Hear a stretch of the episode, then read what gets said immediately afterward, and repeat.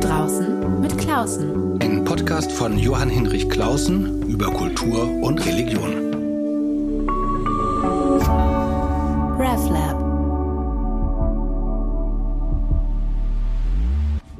Herzlich willkommen zu einem neuen Gespräch hier in meinem Podcast mit einem besonderen Thema, das weit weg scheint, aber manchmal ist es sinnvoll, einen Abstand zu nehmen, gerade wenn die Gegenwart drunter und drüber geht, Abstand zu nehmen und aus der Distanz nochmal neu auf das eigene zu schauen. Und das habe ich getan, indem ich nach Hannover gefahren bin, in das Niederländische Landesmuseum Hannover, wo es eine total interessante Ausstellung zu sehen gibt, die Erfindung der Götter, Wann wurden die Götter eigentlich erfunden? Darüber geht es gleich, über den Anfang von Religion, Landwirtschaft, Sesshaftigkeit, Technik und so weiter. Und dazu äh, bin ich eingeladen worden, oder ich habe mich selber eingeladen zu einem Gespräch mit der Direktorin Katja Lemke und dem ähm, Kurator Florian Klimscher. Herzlichen Dank, dass ich bei Ihnen sein darf. Herzlich willkommen bei Herzlich uns. Willkommen. Ähm, was war der Anlass dieser Ausstellung? Erfindung der Götter, also die Grundidee ähm, mit dem Beginn der ähm, Steinzeit, Eisenzeit, beginnt auch Sesshaftigkeit und dann auch eine neue Religion. Wie kamen Sie auf diese Idee? Ja, äh, das beantworte ich einfach mal. Das ist so ein bisschen tatsächlich aus der Sache gekommen. Als Frau Lemke und ich darüber gesprochen haben, wo die nächste Sonderausstellung hingeht, war recht schnell klar, mein Forschungsschwerpunkt ist das Neolithikum und Chalkolithikum, also die Stein- und die, äh, die Jungstein- und die Steinkupferzeit. Und äh, dann haben wir natürlich sehr schöne Funde hier, aber diese Funde einfach so in Vitrinen zu stellen und für sich selbst sprechen zu lassen, ist immer recht schwer. Und dann haben wir tatsächlich in so mehreren Findungsphasen geguckt, was ist eigentlich ein Thema, was die Leute interessiert. Und eine Sache, die uns schnell aufgefallen ist, ist, wir sind hier in einem der letzten wirklich schlecht erforschten, äh, in einer der schlecht, am schlechtesten erforschten Gegenden der Neolithisierung, also der Ausbreitung von Ackerbau und Viehzucht. Und was völlig unklar ist, sind die Gründe, warum die einheimischen Jäger und Sammler schließlich Bauern und Viehzüchter wurden. Denn das ist was Besonderes an Niedersachsen.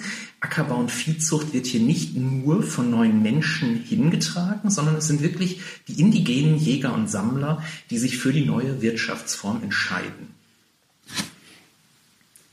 Ich kann vielleicht da noch ergänzen, dass das hier für uns auch ein ganz wichtiges Thema ist. Religion an und für sich.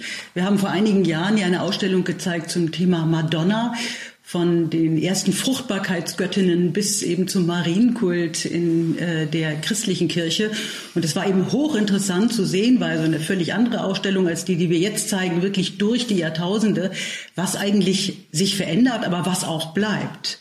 Und das ist eigentlich so ein Punkt, den ich jetzt hier in diesem Fall auch besonders spannend finde. Wir gehen zurück 7500 Jahre, hatten übrigens gerade letztes Jahr 75 Jahre Niedersachsen, also wenn Sie wollen, mal 100, ja. Mhm. Äh, also nur mal, um mal die Dimensionen äh, zu ermessen.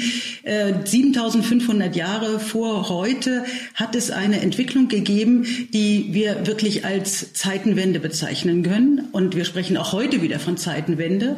Also wir haben hier Parallelen, die wir durchaus schon zurückführen können auf die neolithische Revolution. Es ist die Zeit, wo die ersten Kriege zum Beispiel entstehen. Es ist die Zeit, wo es sehr viel Migration gab aus dem vorderen Orient hier peu à peu nach Europa und nach Niedersachsen hinein. Da sind eine ganze Reihe von Themen und es ist immer sehr spannend zu sehen, wie hat man damals eigentlich diese Themen behandelt, wie hat man Probleme gelöst und was können wir für unsere Zeit daraus lernen. Ähm, genau, das Wort von der Zeitenwende äh, wird ja gegenwärtig fast ein bisschen inflationär benutzt. Ähm, das, was Sie beschreiben und vorstellen, ist eine wirkliche Zeitenwende gewesen, aber eine Revolution, die nicht einmal schnell passiert ist, sondern ein längerer Prozess gewesen ist ähm, und lange gedauert hat.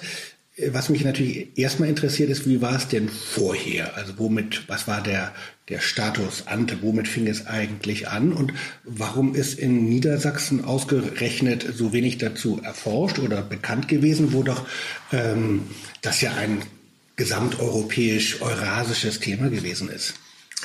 Da muss ich etwas ausholen. Was war vorher? Am Ende der Eiszeit waren Menschen in Eurasien erstmal Jäger und Sammler. Von dem, was wir so rekonstruieren können, wir zeigen ja auch Funde dazu in der Ausstellung, äh, gehen wir von kleinen Gruppen, die über weite äh, Distanzen reisen, äh, sich äh, auch von der Jagd auf Großwild und von dem Sammeln äh, von ähm, Früchten und Wildgetreide ernähren. Äh, davon gehen wir eigentlich aus. Äh, religiös ähm, fällt es uns sehr, sehr schwer, diese Menschen einzuordnen. Die wenigen Funde, die wir haben, wir zeigen eine Schamanentracht in der Ausstellung, zeigen eigentlich, dass wir keine Hinweise auf sowas wie Götter haben. Menschen betrachten sich eher als Teil eines großen äh, natürlichen äh, Bildes oder einer ihrer natürlichen Umwelt. Ganz anders eben äh, ist das, was mit der neolithischen Revolution einhergeht. Der Mensch erhebt sich über die Natur. Ähm, Menschen trennen Muttertiere von Kindern, äh, schlachten die Kindertiere, um an die Milch zu gelangen, kastrieren die männlichen Tiere, gestalten die Natur um. Und diesen äh, drastischen Umbruch, erstmal wirtschaftlicher Art, den ähm, haben verschiedene Leute vor uns natürlich auch schon erforscht. Den erforschen wir vor allem jetzt auf ähm, ideologischer Art. Also wir gucken, was steckt da eigentlich geistesgeschichtlich hinter. Das ist der erste Punkt. Und ganz kurz noch, warum in Niedersachsen so wenig? Das kann ich Ihnen äh, nicht, natürlich nicht äh, sehr präzise sagen, aber tatsächlich ist eine Sache, die äh, dazu kommt, dass wichtige Plätze hier in Niedersachsen leider in einer sehr äh, wie soll ich sagen, unglücklichen Zeit entdeckt und ausgegraben wurden. Also die Feuchtbodensiedlungen um den Dümmer sind vor allem in den 40er Jahren des letzten Jahrhunderts ausgegraben worden und liegen zum Großteil bis heute unbearbeitet in den Museumsmagazinen. Grundsätzlich kann man hier noch anfügen, ist das ja auch insofern eine Zeitenwende gewesen, als die Menschen vor Ankunft der ersten Bauern von der Hand in den Mund gelebt haben. Sie sind morgens losgegangen und haben dann ihr Wild geschossen oder Früchte gesammelt. Dafür brauchte man eigentlich keine Götter, man brauchte keine höheren Mächte. Aber in dem Moment, wo man sich angesiedelt hat, war man abhängig vom Klima. Wir sehen das gerade jetzt. Es regnet kaum im Moment in Niedersachsen. Die Bauern beschweren sich darüber und äh, früher hat man dann eben sich nicht nur beschwert, sondern man hat dann irgendein Ritual gefeiert, um eben um Regen zu bitten. Und das ist ein Thema, was also insofern auch wieder ganz aktuell ist, nur dass wir es heute anders lösen. Was ich nochmal interessant fand, das hatten Sie mir vorhin erzählt, dass die Ureinwohner in Niedersachsen, wahrscheinlich ganz Norddeutschland, dunkelhäutig waren, eher so wie Aborigines vielleicht. Und sie ja dann, wenn sie sich vorstellen oder zu beschreiben versuchen, wie haben die gelebt, was war das, was heißt Schamanismus, äh, dann versuchen sie wahrscheinlich das durch Vergleiche, durch andere, mit anderen Jäger- und Sammlerkulturen, die man noch historisch greifen kann, zu verstehen, oder? Ganz genau. Also die äh, Hautfarbe, um das ganz kurz äh, den Hörerinnen und Hörern zu erklären, können wir mittlerweile durch die Paläogenetik bestimmen, neben äh, den, der Augenfarbe und ganz vielen anderen Sachen mehr. Durch die Isotopen in den Zähnen können wir auch Bewegungsradien feststellen. Aber ein überraschendes Ergebnis war, dass diese beiden, äh, also dass die äh, Jäger und Sammler des Nordens tatsächlich auch ganz anders aussahen als die eingewanderten Bauern und dunkle Haut hatten, also einen dunklen Teint. Äh, Ihre zweite Frage äh, ging ähm, ja sozusagen durch einen Vergleich. Hm, ähm, genau, der Schamanismus. Äh, der Schamanismus, das sind tatsächlich Analogien äh, aus der Ethnographie, also das ist die ethnologisch-archäologische Methode, die da von äh, einigen Kolleginnen und Kollegen angewandt wird. Ähm, da geht's über vor allem äh, künstlerische Hinterlassenschaften und in unserem Fall um ganz spezielle Ritualtrachten, die wir noch in frühen Ethnographien des 19. Jahrhunderts in so einer oder ähnlicher Form äh, im nördlichen Eurasien äh, in äh, Aktion erleben konnten. Und dann stelle ich mir das so vor, also ähm, ganz Europa war ja erstmal besiedelt und dann kommen Schritt für Schritt äh, eben neue weißhäutige Migranten. Äh, ist ja fast ein bisschen komisch, äh, mhm. wenn man sich äh, heutige Debatten immer so vor Augen führt, ähm, bringen ähm, neue Techniken, neue Sozialformen und verdrängen dann einfach die alten oder gibt es Hinweise darauf, dass es Streit gab oder äh, ich will hier nicht von äh, ethnischer Säuberung sprechen oder so Vernichtung oder wie kann man sich das vorstellen? Haben die einen die anderen ausgetauscht oder verdrängt? Ein Punkt kann man vielleicht erstmal sagen, die äh, Fläche, die wir heute als Norddeutschland bezeichnen, war extrem dünn besiedelt. Und zwar so, dass wir, glaube ich, für ganz Deutschland annehmen können, äh, irgendwie 60.000 Bewohner, Herr Klimscher, sowas in diese Richtung. Also auf jeden Fall so, dass man, wenn man denn jemanden suchte, den man heiraten wollte, schon Glück haben musste, wenn das jemand aus einer anderen Familie war, nicht? Also das ist natürlich eine ganz andere Situation, als wie wir sie heute haben, ein dicht besiedeltes Land. Und deswegen äh, haben die Migranten, die dann kamen, natürlich auch verdrängt.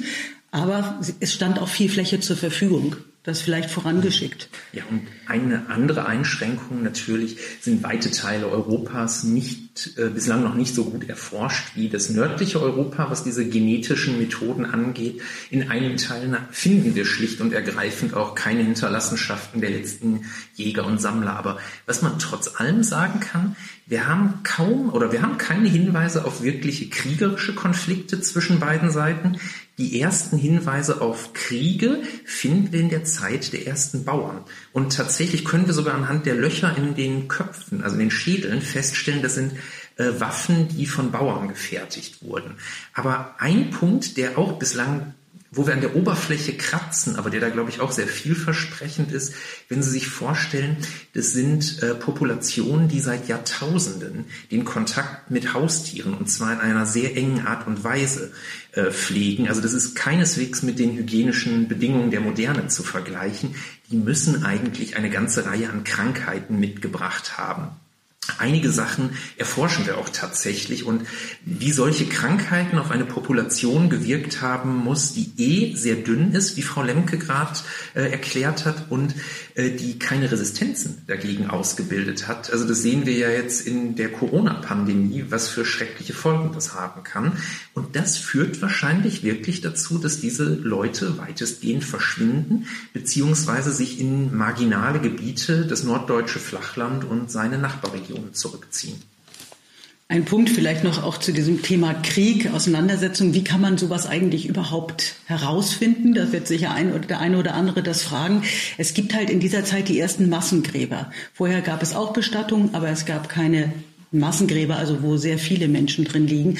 Und das Interessante ist, dass äh, vor einigen Jahren Kollegen in Halle eine Ausstellung zum Thema Krieg gemacht haben und sich dann auch auf diesen Bereich, also auf diese Zeit und den Ort ähm, Nordmitteldeutschland fokussiert haben und herausgefunden haben, dass in diesen Massengräber vorzugsweise junge Männer liegen. Und daraus haben sie den Schluss gezogen, dass es vielleicht um Frauen ging, also dass man sozusagen den Raub der Sabinerinnen damals schon versucht hat. Äh, denn was braucht man eben, um eine Familie zu gründen? Man braucht eben äh, eine entsprechende weibliche Begleitung.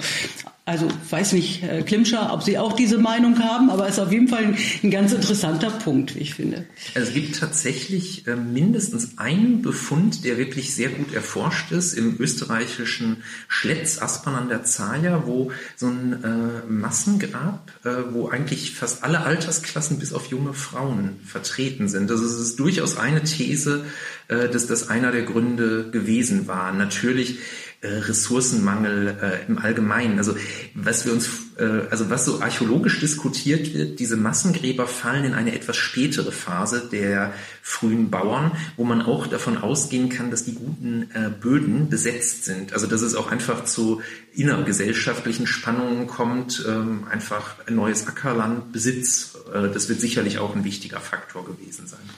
Und in der Zeit sind ja auch die äh, die Gegenden hier in Niedersachsen stark überformt worden. Zum Beispiel die Heide ist ja damals erst entstanden durch Abholzung. Nicht? Also man muss sich ja vorstellen, dass die ganze norddeutsche Tiefebene dicht bewaldet war. Und das war natürlich schlecht, wenn man Ackerbauer war. Und dann hat man hier doch mit einer starken Rodung begonnen. Und da, wo die Böden eben nicht so gut waren wie in der Heide, da hat sich dann eben etwas anderes ausgebildet. Auf das äh, Thema Grab komme ich noch später. Auch das Thema Krieg ist natürlich total interessant, weil ähm, es ein bisschen gegenläufig zu dem ist, dass man immer oder unwillkürlich ich jetzt als Laie solche, solche Geschichten als Fortschrittsgeschichten schreibe oder verstehe. Nicht? Damals waren dann erst die armen Jäger und Sammler und die hatten eine Hand im Mund und waren immer ausgeliefert und dann kam Nahrungssicherheit und Kultur und äh, Sesshaftigkeit. Das sind alles Fortschritte, aber Fortschritte haben eben verschiedene Seiten und eben das sozusagen die Erfindung des Krieges sozusagen um Frauen willen oder um Ressourcen, Land, das äh, gehört dann vielleicht auch zu der Fortschrittsgeschichte oder zu dem Fortschrittsbegriff, von dem wir nicht loskommen können. Finde ich immer ganz interessant. Aber jetzt vielleicht nochmal äh, ganz technisch, äh, was ist da eigentlich passiert? Das heißt, Menschen sind sesshaft geworden. Das heißt, sie haben aber erstmal, wie Sie sagen, die Landschaft und die Natur radikal, also jetzt im Ausmaß natürlich nicht so schlimm wie wir, aber doch radikal verändert. Sie haben richtig, das ist vielleicht das Revolutionäre, ihre Umwelt gestaltet. Das haben Jäger und Sammler nicht gemacht. Beginnt die Umweltzerstörung eigentlich vor siebeneinhalbtausend Jahren? Das ist ein wirklich ganz interessanter Punkt, den wir auch in der Ausstellung aufgreifen. Ich darf vielleicht einmal ganz kurz ausholen.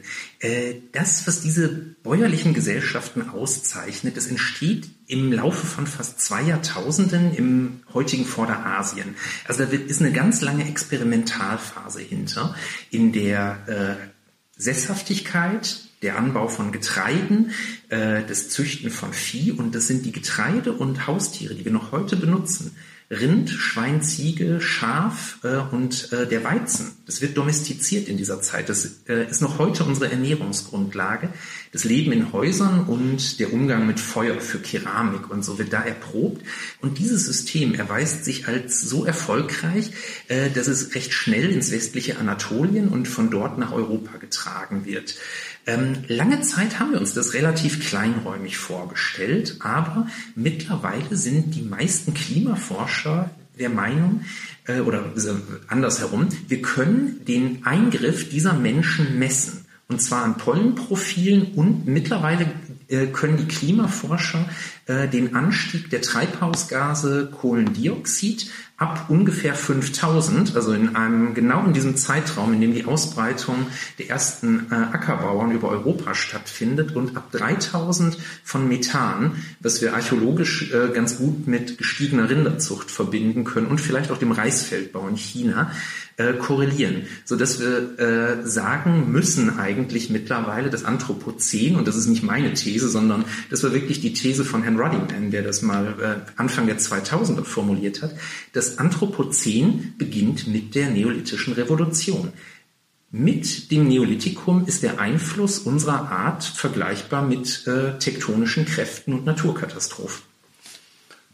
Das finde ich insofern interessant, weil es ähm, jetzt nicht die gegenwärtige Klimafrage ähm, relativiert, aber sozusagen die Selbstverliebtheit der Gegenwart, äh, wir sind für alles verantwortlich und wir sind es eigentlich immer doch mal ein bisschen unter Vorbehalt stellt und es in eine lange, lange Geschichte einzeichnet. Jetzt will ich doch, genau, jetzt war natürlich also Landwirtschaft, Landschaftsveränderung ein Thema. Es gibt aber auch Technik, technische Revolution, also so wie wir immer noch abhängig sind von dem Weizen, der damals erfunden worden ist, gibt es ja so ein paar Grundtechniken, zum Beispiel äh, das Rad, nicht? Ja, das ist völlig richtig. Also unsere Moderne ähm, fußt auf dem Neolithikum. Eigentlich alle äh, wichtigen Erfindungen, die die Moderne ausmachen, haben Vorstufen im Neolithikum. Neben dem Rad äh, sind es Fortbewegungsmittel an und für sich, also der Wagen und auch der Schlitten, die Metalle. Also das Schmelzen und Verhütten von Metallen, also eine zweite Erfindung, ohne die die Industrie nicht möglich wäre. Wir haben die ersten äh, Verglasungen und glasartigen Substanzen auch schon im Neolithikum. Das Weben ist eine äh, wichtige Sache, das Legieren von Metallen, äh, die Domestizierung auch von Eseln und Pferden. Also zwischen dem Neolithikum und der industriellen Revolution mit ihrer Eisenbahn äh, verändert sich die Reisegeschwindigkeit in Eurasien nicht. Das muss man sich mal wirklich auf der Zunge zergehen lassen. Ähm, die Stoffproduktion wird erst im Mittelalter mit dem Spinnrad revolutioniert. Äh, seit dem Neolithikum ist es der Spinnwirtel und der Webstuhl. Äh, Im Hausbau äh, das Beil aus Stein hält sich bis in die Bronzezeit, wenn es durch die Bronze ersetzt wird. Aber ähm, eigentlich fast alle wichtigen Techniken äh, fußen im Neolithikum. Und hier könnte man vielleicht noch die Domestizierung von Tieren ergänzen. Das ist jetzt keine Technik im engeren Sinne, aber die spielt natürlich eine ganz wichtige Rolle. Gerade wenn wir auf das Thema Fortbewegung äh, hinführen, dann ist ganz klar, in dem Moment, wo man Rinder domestiziert, wo man Pferde domestiziert, dann gibt es auch jemanden, der den Wagen zieht. Das ist dann nicht mehr der Mensch. Und damit sind wir genau bei dem Punkt, den Herr Klimsche auch gerade angesprochen hat. Also bis ins 19. 19. Jahrhundert hinein war das Pferd das schnellste Fortbewegungsmittel. Und insofern haben wir hier wirklich eine die direkte äh, Tradition, die eben dann immer bei maximal 60 Stundenkilometer, was kurzfristig ein Pferd so erreichen kann, äh, liegt. Und das war's. Und das ist tatsächlich etwas Kontinuierliches. Und das endet eigentlich erst mit dem Ersten Weltkrieg richtig gehend, nicht? Naja, die Eisenbahn natürlich vorher schon. Ja. Ne? Also ich meine, es geht schon mit dem technischen Fortschritt im 19. Jahrhundert los. Wir, dann auch, wir kennen das von Gerhard Hauptmann, die Weber, nicht? Das ist, da sieht man die, die Not. Also im Grunde die Weber im späten 19. Jahrhundert haben noch in der alten Tradition äh, handwerklich an ihrem Stuhl, an ihrem Webstuhl gesessen, was ja auch dann im Grunde auf das späte Neolithikum zurückgeht. Und äh, dann gab es aber diese elektrischen äh, Webstühle, die mechanischen Webstühle erstmals und haben eben zu diesem Elend auch geführt. Also wer damals im 19. Jahrhundert nicht immer vorne dran war an der neuesten Entwicklung, der ist eben in der Gesellschaft hinten runtergefallen. Und das war ja auch eine ganz brutale Zeit. Und ich meine, im Endeffekt haben wir da auch wieder einen ganz guten Vergleich vielleicht zu dem Thema äh, neolithische Revolution, gerade für die Jäger und Sammler, war das natürlich auch ein entsprechender Anpassungsvorgang. Nicht? Das äh, langfristig äh, haben die sich dort eben in dieser neuen Gesellschaft äh, auch nicht behaupten können. Ja, ja, Fortschritt, also man kommt um das Wort nicht rum, äh, hat Gewinner und Verlierer. Jetzt interessiert mich natürlich die religiöse Frage. Der, Ihre Ausstellung hat den ich sag mal, knalligen Titel Die Erfindung der Götter. Hat das lange gedauert? Gab es lange Debatten bei Ihnen? Äh, bis Sie sich auf diesen Titel verständigt haben? Ja, die hat es durchaus gegeben, weil es ist ja nicht so ganz einfach, das Thema dieser Ausstellung in einen Begriff zu packen. Und äh, wir hatten lange Zeit das Thema Zwischenwelten. Da bin ich ganz froh, dass wir uns daraus äh, verabschiedet haben. Zu unbestimmt, ne? Zu unbestimmt. Es gibt auch inzwischen, habe ich gesehen, bestimmt drei verschiedene Ausstellungen, die diesen äh, Titel tragen. Ähm, es trifft zwar ganz gut äh, das Thema, deswegen kann ich verstehen, dass Herr Klimscher da auch sehr lange dran gehangen hat, weil man eben tatsächlich diese, diese Situation hat, dass man zwei Parallelgesellschaften hat, die äh, sich da entwickelt haben und äh, die eine dann schließlich zur Verdrängung der anderen führte. Insofern ist das schon äh, ein gewissen, gewisser zwischenweltlicher Moment gewesen. Aber ich denke, diese Erfindung der Götter bringt so vieles auf den Punkt. Also natürlich werden nicht nur die Götter erfunden, sondern wie wir gerade ausgeführt haben, natürlich viele, viele andere äh, Innovationen in dieser Zeit angelegt. Nichtsdestotrotz, Erfindung der Götter ist etwas, was natürlich auch Menschen ansprechen soll, die sich fragen, ja, wie kommt das eigentlich dazu? Und man hat ein bisschen jetzt die Diskussion, haben wir jetzt gemerkt in der letzten Zeit, dass wir immer erklären müssen, dass es jetzt nicht ein Herr Thor oder ein Herr Zeus oder eine Frau Hera war, die damals erfunden wurde. Also wir können die Götter oder Göttinnen in dem Sinne nicht benennen. Also es sind vielmehr so, ich würde das immer lateinisch Numen nennen, also ein göttliches Wesen, ja, also es ist äh, eine Idee des Göttlichen. Aber ich glaube, deutlich wird es eben tatsächlich im Ackerbau und der Abhängigkeit von, vom Klima und äh, dann dementsprechend auch ein höheres Wesen, was man brauchte, dass man anbeten konnte und äh, das dann auch im positiven Sinne wirken konnte. Genau, also das, ähm, ich habe natürlich als äh, Theologe erstmal so eine kleine Distanz zu dem Wort Erfindung, weil das nicht immer so ein bewusstes, äh, ich setze mich mal hin und äh, äh an meinen äh, steinzeitlichen grünen Tisch und äh, entwerfe ähm, mir neue Götter, aber es gibt eben religiöse Innovationen, so um das mal so abstrakt genau. zu nennen. Es gibt religiöse Innovationen und die haben zu tun mit der Gesellschaft, weil Religion wir Protestanten denken immer, Religion ist immer das, was ich in meinem Herzen trage, aber Religion ist ja erstmal ein sozialer Sachverhalt, das, was man als Gesellschaft tut. Und gerade in den Frühgesellschaften ist Religion ja nichts Individualistisches, sondern etwas, was die Gesellschaft, die Gemeinschaft zusammenhält. Was sind denn die religiösen Innovationen dieser Zeit gewesen, die sie unterscheiden von dem, was die Schamanen gemacht haben? Also ich versuchte es mal ähm, zusammenzufassen und das ist auch, glaube ich, ein ganz wichtiges äh, ergänzendes Argument zu äh, dem, was Frau Lemke gerade genannt hat. Äh, die religiösen Innovationen, die wir sehen, sind nämlich für uns auch ein ganz starkes Argument, diesen religiösen Aspekt in der Ausstellung äh, so zu betonen.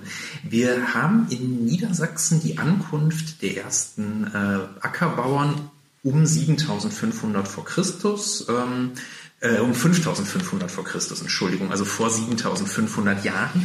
Und dann passiert für fast 2000 Jahre erstmal nichts. Es gibt so eine Grenze auf der Höhe der heutigen Städte Hannover, Osnabrück, Braunschweig, also äh, nördlich davon leben die letzten Jäger und Sammler und darunter sind aus äh, dem Donauraum und ursprünglich aus äh, Westanatolien eingewanderte äh, Ackerbauern und Viehzüchter.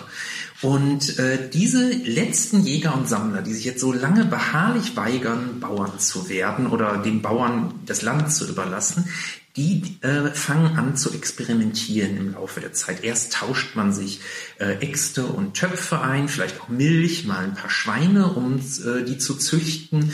Äh, man legt Gärten an, aber um 4200 stellen wir etwas fest, äh, dass sich da was ändert. Und das ist einmal die Anlage von Ritualplätzen. Äh, das sind sogenannte Kreisgrabenanlagen, in denen wir Versammlungen und auch die Durchführung äh, von religiösen Feiern vermuten ähm, und in denen wir aber auch das Wissen verorten, was für die folgende wirtschaftliche Umgestaltung ähm, entscheidend ist. Und das Ganze wird begleitet von einer bis heute sichtbaren archäologischen äh, Fundgruppe, den Großsteingräbern. Völlig neu äh, für die frühen Bauern im Norden ist das Bauen von Gräbern aus großen Findlingen, die sich bis heute in der Landschaft halten. Das ist übrigens die einzige Steinarchitektur bis zu den mittelalterlichen Kirchen und Pfalzen hier im Norden. Also auch das ist schon mal was sehr Bedeutendes. Und das dritte, die dritte religiöse Innovation ist das Opfer. Wir haben wirklich Zehntausende von Opferfunden. Da werden hochqualitative Beilklingen und Äxte, die, für die man extra Bergwerke anlegt und in Stunden mühsamer Handarbeit äh, diese Beile herstellt, die werden im Moor ver, äh, oder im See geopfert an äh, alte Götter, deren Namen wir nicht kennen. Also numinose Mächte, finde ich, ist eigentlich eine ganz gute Umschreibung. Töpfe mit Speisen werden geopfert oder auch wertvolle Schätze oder Schmuckensembles aus äh, Bernstein oder Kupfer. Und das sind eigentlich die drei religiösen Innovationen, also neue Grabform, äh, Opfer an äh, numinose Mächte und diese Ritualplätze. Vielleicht um das nochmal zu ergänzen, also jeder kennt ja äh, Stonehenge und äh, zwar haben wir nicht nachgewiesenermaßen ein Stonehenge hier in Niedersachsen, aber in Pömmelte, das ist auch nicht so weit weg, also auch in Norddeutschland, äh, da hat es durchaus ein, eine ähnliche Anlage gegeben. Also nur, damit man, damit man sich so eine Vorstellung machen kann von so einem, von einer Steinkreis oder einer Holzkreisarchitektur, die es damals gegeben hat. Es ist sozusagen das, was man hier in der Tiefebene macht gegenüber den High Places, den, den äh, Gipfelheiligtümern, die es dann an anderen Orten gab. Großsteingräber, da denkt man natürlich sofort an die Pyramiden, nicht? Und äh, das ist zwar vielleicht noch ein Top größer gewesen jetzt, ne? Äh, also als hier die Großsteingräber, aber es ist im Grunde die gleiche Idee, ne? den Körper des Toten eben zu schützen und gleichzeitig ja auch einen Opferplatz äh, da einzurichten. Ich würde gerne mal äh, genau diese diese drei Punkte vielleicht nochmal nachfragen und nachgehen.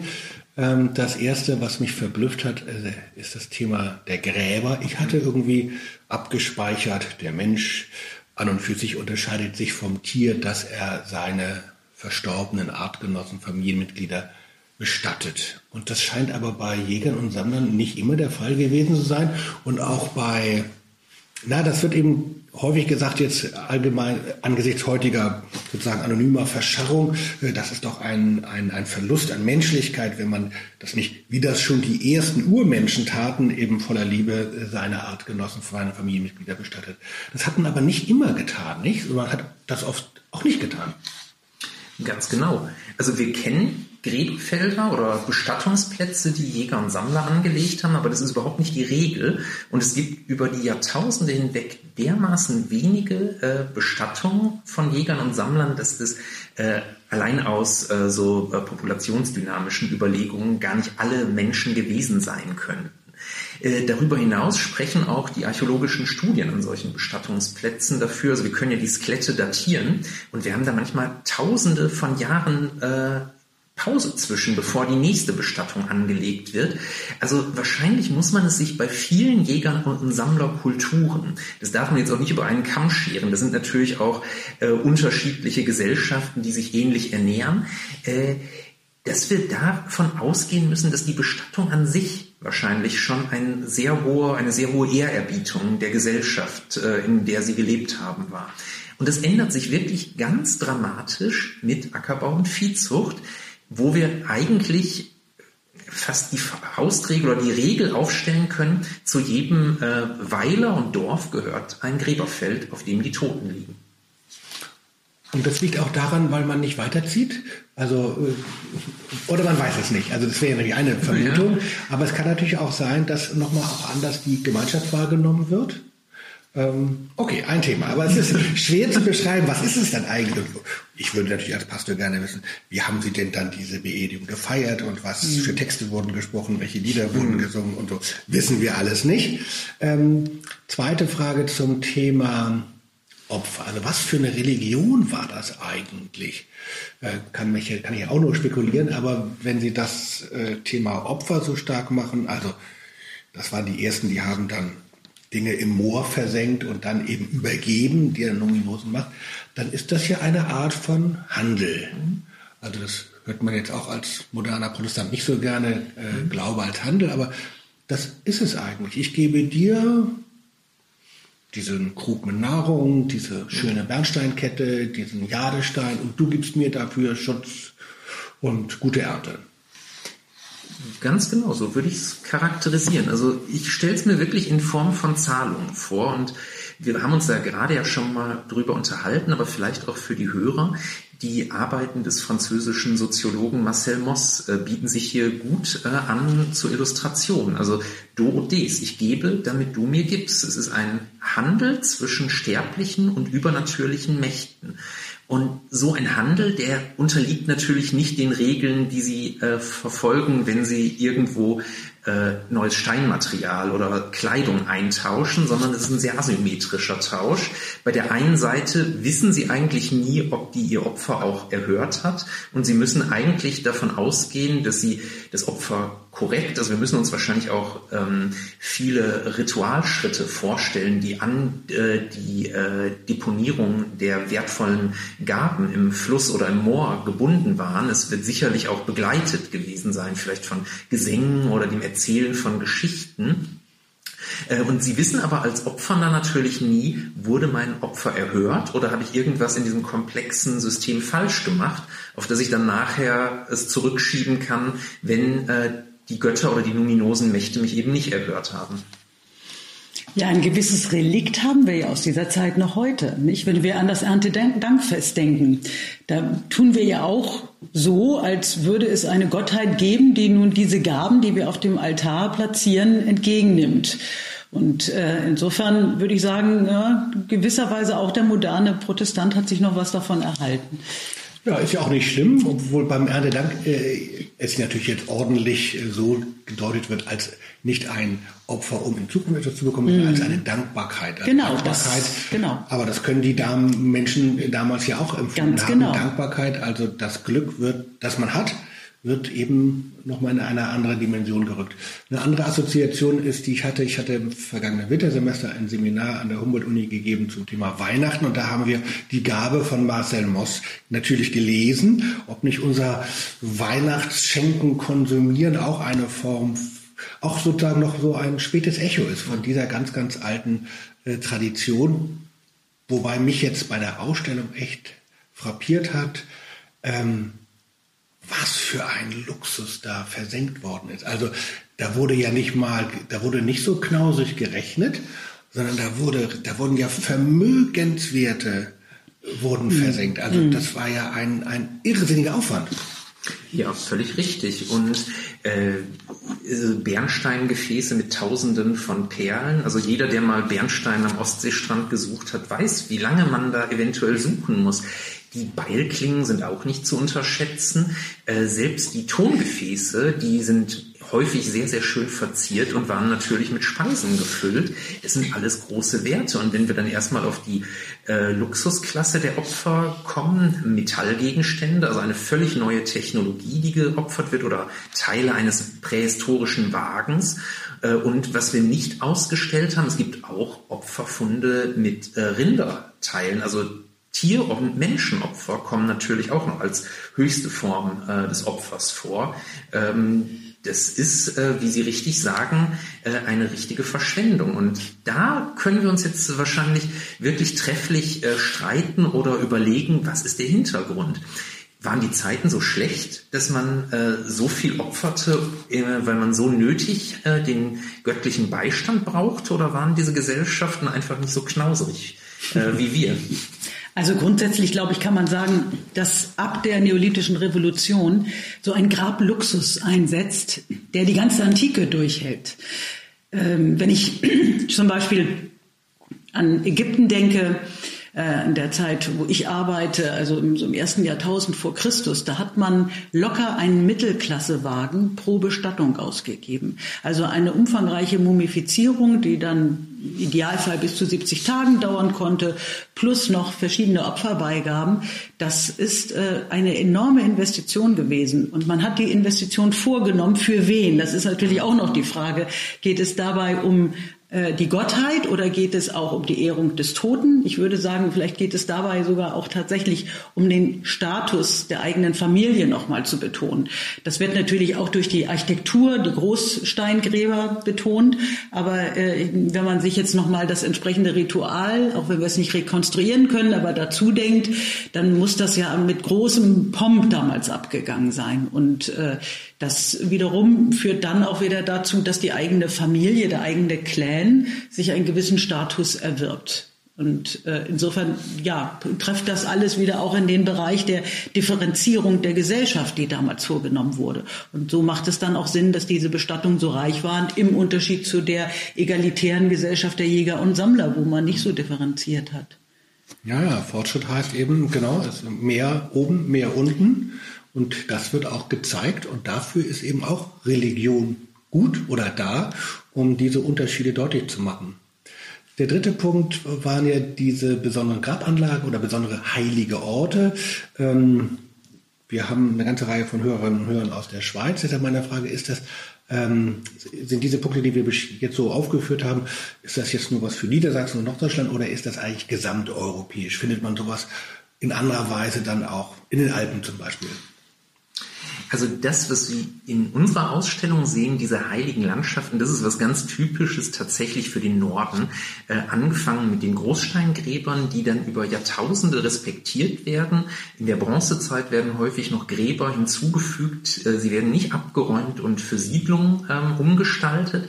Wir haben tatsächlich auch äh, sogenannte heilige Landschaften, die noch bis in die Eisenzeit oder teilweise sogar im Frühmittelalter benutzt werden. Ähm, was Analoges kann ich den Hörerinnen und Hörern in der Schweiz jetzt nicht sofort nennen, aber es gibt natürlich auch in der Schweiz ähm, ganz äh, tolle megalithische Grabanlagen oder äh, jungsteinzeitliche Grabanlagen. Zum Beispiel in Sion-Petit-Chasseur gibt es eine ganz tolle Anlage, die dann im Spätneolithikum nochmal umgestaltet wird und wir haben natürlich im Alpenraum was ganz Tolles, das zeigen wir anhand von einigen Grafiken. Wir haben da natürlich die Felsbilder, äh, die über Jahrtausende, muss man tatsächlich auch sagen, hinweg äh, immer wieder angelegt werden und die von der Forschung auch durchaus in den Rahmen äh, von religiösen Festen gesetzt werden. Ich gucke so ein bisschen, dass wir in die Zielgerade ein, äh, ein treten. Und deshalb so zwei Fragen zum Schluss. Die eine, haben Sie in der Vorbereitung, in der Diskussion dieses, dieser schönen Ausstellung ähm, diskutiert, was, was für eine Bilanz man zieht. Also, also was hat das jetzt gebracht? Ist das jetzt ein Fortschritt gewesen oder ein Rückschritt oder ein Fortschritt mit hohen Folgekosten? Wie haben Sie das, haben Sie solche Diskussionen bei sich geführt? Also es ging ja wirklich darum, jetzt erstmals zu zeigen, dass man das äh, Neolithikum nicht als reine Fortschritts Kultur bezeichnen kann. Also das, was Herr Klimschar, finde ich, sehr schön umgesetzt hat, ist, dass er einen Blick geworfen hat auf beide Seiten. Nicht nur auf die Bauern, die ja vorher immer als die Fortschrittlichen galten, sondern auch von der anderen Seite kommend. Wie erging es eigentlich den äh, Jägern und Sammlern, die lange hier waren und eben auch sich irgendwie nun mit dieser neuen Situation arrangieren mussten, mit der totalen Umgestaltung ihrer Landschaft, mit Menschen, die nun Land beanspruchten, wo sie vorher eben unterwegs waren. Sehr schön finde ich auch diese Geschichte, ähm, Warum hat man sich eigentlich dazu entschieden, Bauer zu werden? Denn äh, tatsächlich war es ja so, wenn man Jäger und Sammler war, dann musste man erheblich weniger arbeiten als als Bauer, nicht? Das ist also auch noch mal ganz schön. Man kam also in eine stärkere Abhängigkeit von äh, Klima zum Beispiel, aber auf der anderen Seite eben dann auch noch der erheblich größere Arbeitsaufwand. Da musste man sich schon gut überlegen, ob man das macht. Aber eben so läuft Fortschritt. Das finden wir Protestanten natürlich eigentlich ganz gut, äh, dass man jetzt da, dass die jetzt da ab der Steinzeit jetzt zwölf Stunden, zehn bis zwölf Stunden am Tag gearbeitet haben und nicht nur so drei bis vier. Mhm. Ähm, das zweite, genau, also dieses eben Fortschritt, nicht Fortschritt, finde ich total interessant. Zugleich die Frage, was wollen Sie eigentlich bewirken bei den Menschen, die kommen? Also wir haben uns vorher kurz unterhalten über die Bestseller von Herrn Hariri. Ähm, also diese, diese Faszination auch heutiger, auch heutiger Jugendlicher äh, für die allerersten Anfänge. Was sagt uns das eigentlich oder was denken Sie oder was möchten Sie auslösen mit dieser Ausstellung? Das ist wirklich eine interessante Frage. Ganz banal geht es mir als Kurator hier auch im Haus natürlich darum, das Interesse für die Archäologie lebendig zu halten. Äh, die Archäologie ist erstmal eine wunderbar spannende Wissenschaft, aber äh, was wir halt auch uns immer wieder klar machen wollen, weniger als 0,1 Prozent äh, der Menschheitsgeschichte sind Schrift, äh, ist durch schriftliche Quellen überliefert. Die ähm, Art, die menschliche Art, die Genus Homo, entsteht vor über zwei Millionen Jahren.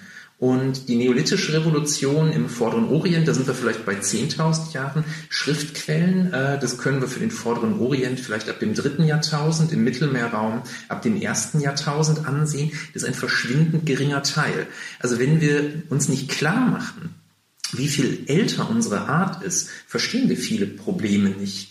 Also das äh, ist jetzt vielleicht ein bisschen äh, hochgegriffen, der Wunsch, äh, dass ich hoffe, dass auch äh, die Menschen, in, äh, die unsere Ausstellungen besuchen, da rausgehen und sagen, ja, Archäologie ist äh, gesellschaftlich wichtig und ich will auch in den äh, zukünftigen Jahren gesellschaftliche äh, oder archäologische Forschung. Aber Sie verstehen durch unsere Ausstellung, warum Sie heute Rückenschmerzen haben, Diäten machen und Sport treiben müssen, weil äh, der Mensch nicht für das Leben als Bauer gemacht wurde. Wir haben in verschwindend geringer Zeit einen gesellschaftlichen Fortschritt, da ist das Wort wieder, äh, erreicht, auch mit einer ganzen Reihe an Opfern äh, oder Negativfolgen, äh, die wir versuchen aufzuzeigen, indem unser Körper nie die Zeit hatte, sich äh, vom Jäger und Sammler hin zum Bauern zu entwickeln.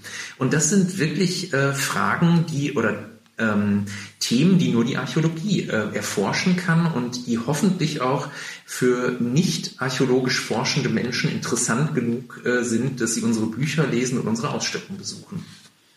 Ja, ich würde das nochmal ergänzen wollen, denn vieles von dem äh, hat, haben wir ja eben schon äh, besprochen. Wir haben mit der neolithischen Revolution den Beginn der, des Anthropozäns, den Beginn dessen, dass der Mensch sich hier in Norddeutschland, wie vorher schon in anderen Gebieten, die Natur untertan gemacht hat. Und die Folgen sehen wir heute. Und das sich klar zu machen, wann ist das mal losgegangen? Wann können wir einen Startpunkt setzen? Dann müssen wir genau 7500 Jahre zurückgehen und wir müssen eben sehen, was ist damals passiert, was dann negative Folgen hatte. Ich habe vorhin schon die Entstehung der Heide äh, kurz erwähnt, also eine total bewaldete äh, norddeutsche Tiefebene haben wir schon seit langem nicht mehr. Man muss nur von Hannover nach Hamburg fahren, da sieht man kaum noch einen Baum und das hat halt Folgen, auch fürs Klima und das sehen wir jetzt ganz konkret. Und einen anderen Punkt, den ich auch noch mal ganz spannend finde, ist eben das, was mal Karl Jaspers als Achsenzeit betrachtet hat. Also die Zeit zwischen dem 8. Jahrhundert vor Christus bis zum 2. Jahrhundert vor Christus, wo sich eben viele Religionen Millionen weltweit ausgebildet haben. Diesen Begriff würde ich immer ganz gerne im Plural benutzen, weil meines Erachtens gibt es nicht nur diese eine Achsenzeit, sondern gerade das, was wir jetzt gerade besprochen haben, die neolithische Revolution, ist auch so eine Achsenzeit, die über einen deutlich längeren Zeitraum ging, also über Tausende von Jahren. Das ist nicht einfach mal so innerhalb äh, einer äh, kurzen Epoche gekommen, aber das, was sich da über Tausende von Jahren entwickelt hat, ausgehend vom vorderen Orient und auf Europa, dann ähm, lang, ja, dann ausgebreitet hat durch Migration, das ist etwas, was, ähm, finde ich, auch den Begriff Achsenzeit verdient. Und man selber, wenn man durch Ihre Ausstellung geht, ordnet sich nochmal einer ganz, ganz langen Fortschritts- und Problemgeschichte äh, ein.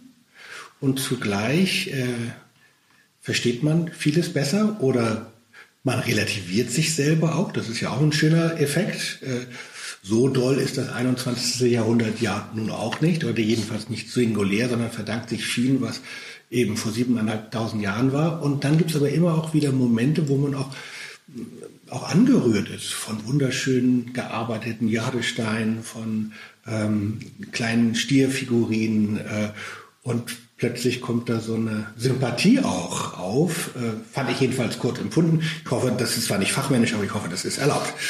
Ähm, jetzt zum Schluss ähm, einmal vielen herzlichen Dank und dann aber natürlich die praktischen Hinweise. Zum einen, bis wann die Ausstellung noch läuft und dann haben Sie ja auch für diejenigen, die es nicht gleich nach Hannover schaffen, auch ein, wie ich fand, sehr schönes digitales Angebot ich fange einfach mal an. Also die Ausstellung läuft noch bis zum 28. August. Also wer sie sehen äh, will, sollte schnell noch im Sommer nach Hannover fahren. Das digitale Angebot ist auf unserer Homepage zu erreichen und zusätzlich haben wir auch noch einen wunderschönen Begleitband, äh, den man im Buchhandel erwerben kann oder bei uns hier im Museum kaufen kann. Damit ist für alles Wesentliche gesorgt. Äh, vielen herzlichen Dank. Eine total interessante Ausstellung, ein schönes Gespräch mit Katja Lemke und Florian Klimscher. Vielen herzlichen Dank hier aus dem Land Niedersächsischen Landesmuseum Hannover. Tschüss. Tschüss. Tschüss.